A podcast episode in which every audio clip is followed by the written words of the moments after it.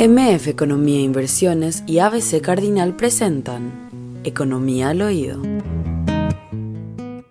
Me gustaría hacer una pequeña introducción y obviamente apelo al conocimiento y a la experiencia que tiene Manuel de cuando hablamos del sistema previsional y literal nosotros estamos complicadísimos en Paraguay. De hecho ya hablamos, habíamos hablado el sábado pasado con eh, Pedro Ayey, el que era ex gerente de prestaciones económicas del Instituto de Previsión Social, y él nos contaba la situación y es, la verdad, muy preocupante. Y si eso lo trasladamos con reformas que se quieren hacer como a la caja fiscal, el escenario y las perspectivas también son demasiado preocupantes, Roberto Manuel. Y yo le he trasladado esta pregunta a, a Manuel, ¿verdad? E, este es el momento de empezar a diseñar una estrategia que nos ayude a reencauzar de alguna manera el sistema previsional en Paraguay, Manuel? Sí, yo creo que un problema serio, el, problema más serio a nivel previsional que hay en Paraguay es que hay demasiado poca gente que tiene jubilación. Ese es el problema más serio que hay. Que son 30% de, de la población económicamente activa. Tengo entendido que 22 que cotiza, 22% cotiza. 22%, no, no, no tengo actualizado el dato, pero tengo que entendido que es 22 nomás, ¿verdad? Ese es el problema más grave. Y el problema tiene dos, dos aristas. Una es una arista personal. La arista personal de decir, fulano de tal, Juan Pérez... No se va a jubilar. No, el día de mañana, si él no ahorró por su cuenta, está frito. ¿Verdad? Entonces, más allá de los problemas de las cajas, de IPS y compañía, el problema es la gente. El problema es, yo decía, el Ministerio de Hacienda tiene un programa que se llama eh, de adultos mayores, que es una jubilación para gente en situación de pobreza. El objetivo de ese programa es que desaparezca. ¿Por qué tiene que desaparecer ese programa? Porque va a llegar un día, o tendría que llegar un día donde no haya más gente que necesite que, se que el Estado le regale plata porque él fue capaz de generar un ahorro durante su vida laboral. ¿verdad? Entonces, el primer problema es, necesitamos incrementar ese número. Le voy a dar un ejemplo. Estuve en Uruguay durante la semana y un ejemplo que creo que es muy interesante de considerarlo es el de Uruguay. En Uruguay, 95% de la población económicamente activa tiene jubilación, contra 22 en Paraguay.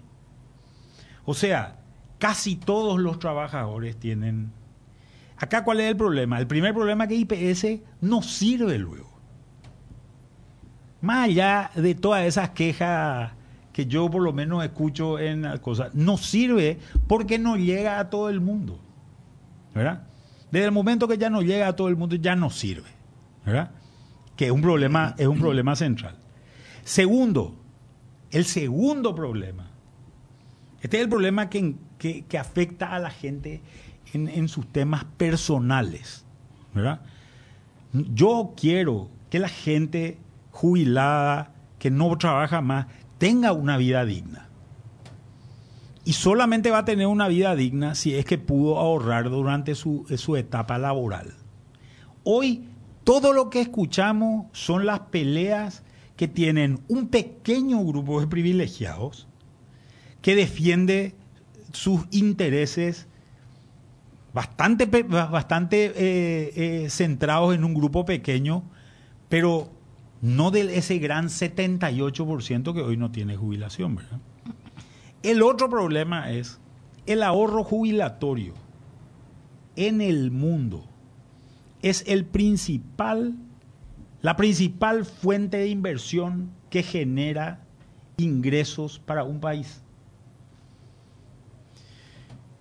Nosotros permanentemente hablamos del tema de inversión extranjera directa, que van a, va a venir gente y va a invertir, pero muchísimos paraguayos también van a invertir si tienen los recursos para hacerlo. Acá acaba de dar un dato Iván Ojeda que es muy interesante, ¿verdad? Un millón cien mil personas viven en una vivienda de mala calidad. ¿Cómo le solucionas el problema de vivienda de mala calidad? No digo a todo, pero a una gran parte de esas personas dándole un crédito a 20 o a 30 años de plazo, ¿verdad? Para vos poder dar un crédito a 20 o a 30 años de plazo, necesitas tener un, fondo que aguante 20 o 30 años de plazo. ¿Cuál es ese fondo? El fondo jubilatorio. Entonces, nosotros estamos en una visión donde hay gente que se rasga las vestiduras por defender modelos, cuando que en realidad esos modelos no, no, no le favorecen a la gente. Yo te agregaría un tema más allí, Manuel, con respecto a esto que estás describiendo, el, el problema tremendo que va a ser para el Estado paraguayo que ese 78% llegue a la vejez y no tenga una jubilación. Todo lo que necesite se va a descargar sobre servicios públicos. Por eso, es, O sea, es impagable. Y, y- y nos va a costar mucho dinero. Y no, no- y es- pero impagable. No, no es que no va a costar mucho dinero. No, No hay, hay forma plata de que alcance. No, Sostenible. pero es gravísimo eso. No hay plata que alcance. Te voy a dar un ejemplo. Yo soy un profesional independiente. Yo no tengo una obligación jubilatoria. Ningún tipo de, obli- de- de jubilación obligatoria. Yo, si quiero vivir en, en, mi, en mi vejez bien, tengo que haber ahorrado yo. ahorros. Tengo que tener yo mi ahorro, ¿verdad? Y ese ahorro, eh, pero no hay una obligación de que yo ahorre. En mi situación están 250 mil funcionarios, eh, eh, perdón, profesionales independientes. Independientes. Imagínate que un profesional independiente, y voy a decir un número nomás, imagínate que esos profesionales independientes en promedio saquen mil dólares por mes. Que no está muy lejos de la realidad ese número, ¿verdad? Eh, estamos hablando de 250 millones de dólares por mes. De... Y imagínate que yo en el momento que me voy pago mi IVA, porque yo pago IVA, me retengan también un 10% De aporte. de mi ingreso. ¿verdad? O sea, ese número, que es 250 millones de dólares, va a generar un aporte de 25 millones de dólares Mes. mes. En un año son 300 millones de dólares. En 10 años son 3 mil millones de dólares. Para que vos tengas una idea, el IPS hoy maneja un fondo más o menos de 2 mil 2 mil 200, millones de dólares. Más o menos. 2.200, todo colocado en un solo huevo que se llama sistema financiero. Todos los huevos en una sola canasta. Esto es muy, esto es muy peligroso. ¿verdad? Este es un tema que- que muy poca gente lo evalúa y cuando se quisieron hacer otras cosas se protestó, etcétera, etcétera. Pero sin embargo, esto es muy peligroso porque el sistema financiero es uno de los sectores económicos que hay en el país tenemos muchos otros sectores donde se podría trabajar. Por ejemplo, vivienda. Por ejemplo, un- una cuestión supernatural en el resto del mundo para los fondos jubilatorios es la inversión en forestación, ¿verdad? que además genera un beneficio del medio ambiente, etcétera, etcétera. ¿verdad? Entonces, hay muchas alternativas de hacerlo, pero hay que incrementar los fondos. Vuelvo al sistema uruguayo, porque a mí me gusta el sistema uruguayo, cómo funciona. ¿Qué hace el sistema uruguayo? Te garantiza a través de su IPS, que no sé cómo se llama, ¿verdad? Te garantiza a través de su IPS eh, una jubilación mínima. Por ejemplo, dos salarios mínimos. Sí. Vamos a suponer 5 millones de guaraníes. Si vos tenés un ingreso, vamos a suponer, de 20 millones de guaraníes, ellos hacen un cálculo y una parte, vamos a suponer que sea 10% tu aporte, vos aportás, si tenés un ingreso de 20 millones de guaraníes, aportás 2 millones de guaraníes, esos 2 millones de guaraníes, una parte va a ir al IPS. Vamos a suponer 500 mil guaraníes. Sobra un millón y medio. Ahí ya no te garantiza el Estado. ¿Qué es lo que haces? Tenés un fondo de jubilación, eh, un fondo de jubilación privado. Te tenés que, este, normalmente en, el resto del mundo es un negocio, es un negocio bancario, ¿verdad? Un negocio bancario. Esos un millón y medio se van a ir a un fondo de jubilación de un banco X que va a abrir su fondo jubilatorio. Y la obligación es que eso tiene que, se tiene que invertir solamente dentro del país. Ese fondo jubilatorio tiene que... Y entonces yo me voy, vamos a suponer, a la SED a pagar mi IVA. El IVA me retiene esos 2 millones de guaraníes, manda 500 mil al IPS, manda 1.500.000 a quien yo le diga, al banco X. Mete en el banco X. Y ahí no hay más problema de cuánto vos tenés que ganar. ¿Por qué? ¿Por qué no hay problema de cuánto tenés que ganar? Porque en realidad ahí lo que importa es cuánto vos aportaste y cómo invertiste los fondos. Hoy en los países del primer mundo, en Estados Unidos y compañía, vos agarrás y decís, yo quiero que mi plata se vaya al banco X y después le llamo al banco X o el banco X me llama y me dice, ¿cómo querés vos invertir tu plata? ¿Querés invertir en vivienda? ¿Querés invertir en forestación? ¿Querés invertir en, en CDA? ¿Querés invertir en esto? Y te van dando los productos que te pueden hacer. Esto te va a rendir tanto, esto te va a rendir otro tanto, esto te va a rendir otro tanto. Para ciertos grupos, el IPS es un fondo de inversión colectiva en este caso, pero vos tenés tu fondo de inversión individual. Y si yo el día de mañana me peleo con el banco X, el día que me voy a pagar mi IVA le digo, quiero cambiar mi, quiero cambiar mi, mi banco. No me gusta más el fondo jubilatorio que tiene el banco X. Me quiero ir al banco Z. ¿Verdad? Y entonces agarra IPS, me hace, eh, perdón, IPS, la SET, me hace firmar un formulario y en ese formulario agarra, mueve todo mi fondo automáticamente al banco Z. Todo mi fondo al banco Z y el banco Z, yo me vuelvo cliente del banco Z y me empieza, me empieza a trabajar. Pero me garantiza una jubilación primero y ahí funciona una superintendencia que les controla a todos estos.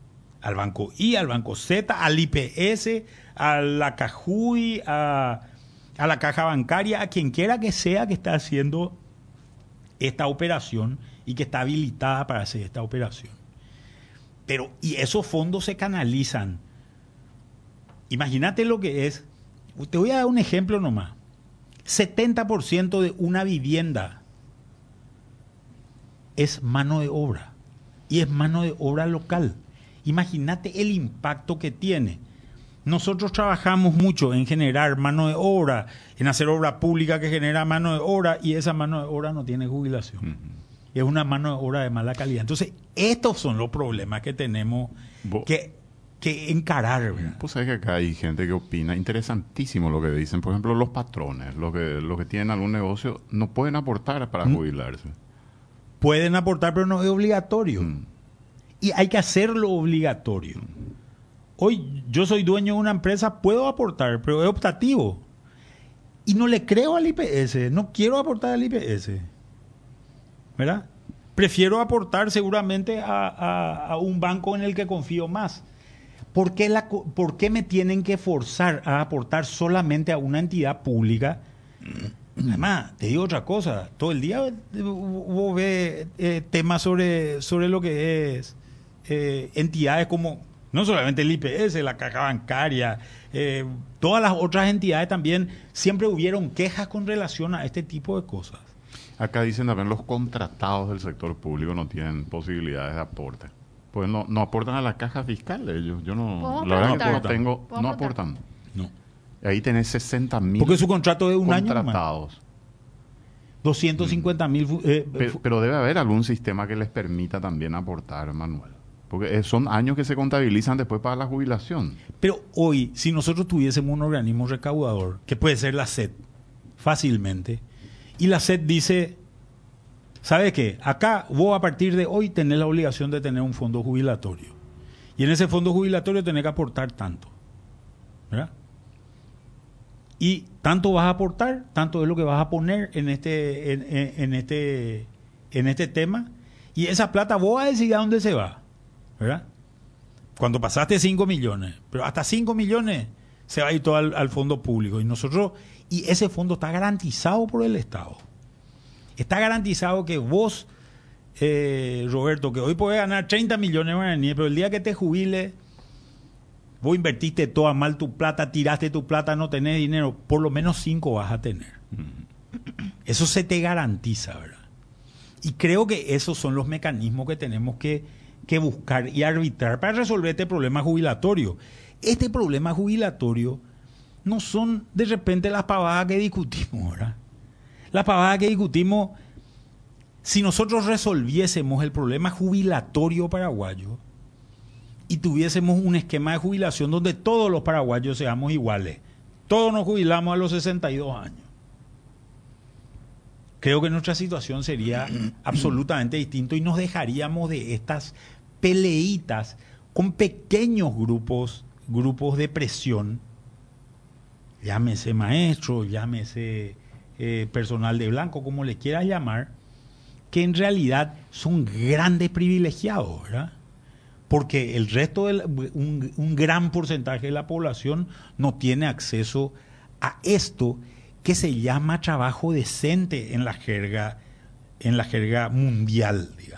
Trabajo decente implica tener una jubilación.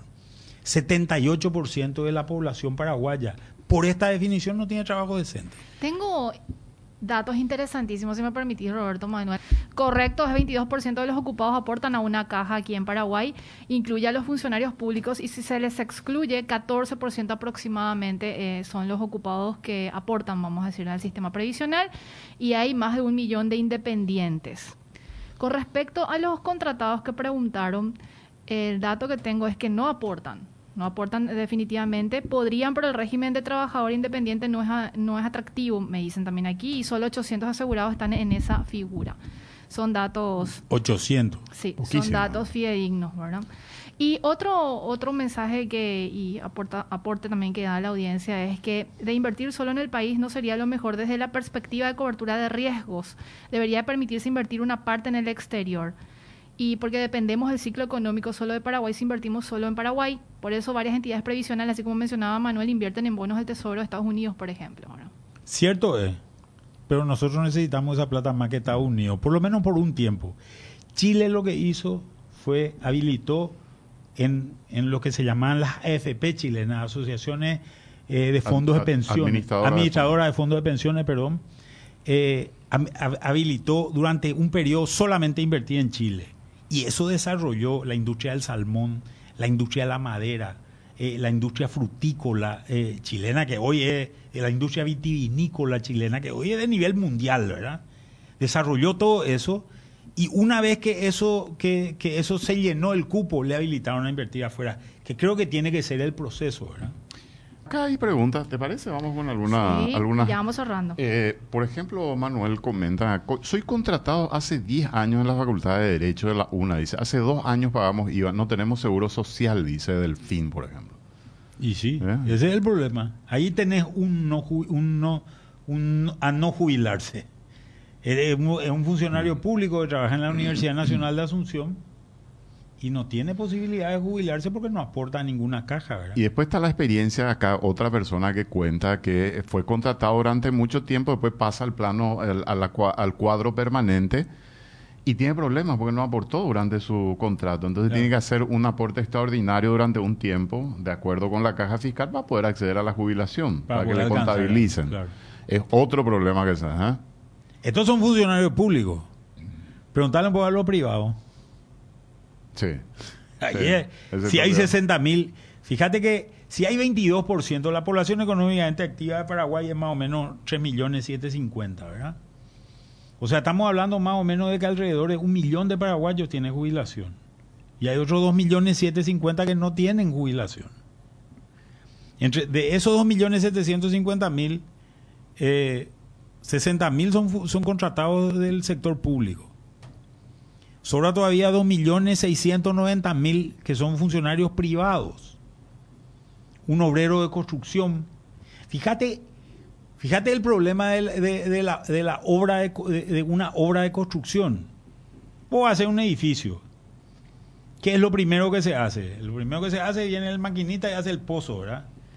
Después viene y hacen los cimientos. Y después empiezan a cargar las losas, ¿verdad? Empiezan a cargar las columnas y las losas. Todas estas ya son profesiones distintas, ¿verdad? Estuvieron durante un mes, dos meses trabajando en la obra, ¿verdad? Aparece el electricista, el carpintero. No, después viene el, el, albañil, ¿verdad? Que empieza a poner los ladrillos. Después viene el pisero, viene el, viene el electricista, viene el, ¿cómo se llama? El de los caños, el, el plomero. El plomero, eh, el pintor.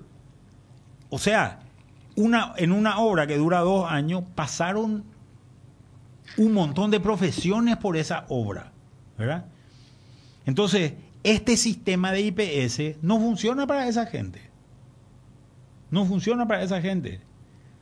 Lo mismo le ocurre a alguien cuando se va a trabajar a una ruta. Entonces están haciendo una ruta en algún lugar y esa ruta viene y le contrata la, la, la empresa constructora y él maneja una maquinaria o mide o no sé, eh, ¿cómo es? Eh, aparta el tráfico, lo que quiera, lo que sea que haga, ¿verdad? Se acabó la hora, se quedó sin trabajo esa persona. Entonces, no puede ser que esa persona no tenga un sistema de aporte, porque ese tipo de gente tiene un sistema de aporte en cualquier otro lugar del mundo, menos en Paraguay. Si vos sos un abogado que trabaja y cobra un honorario profesional y cobra tal vez algún pleito que tenés o algo por el estilo, hay que obligarle también a ese abogado a aportar. O un, eh, un médico del sector, no sé, un médico que trabaja en su consultorio independiente, ¿verdad? MF Economía e Inversiones, ideas globales para necesidades locales. Visítanos en www.mf.com.py.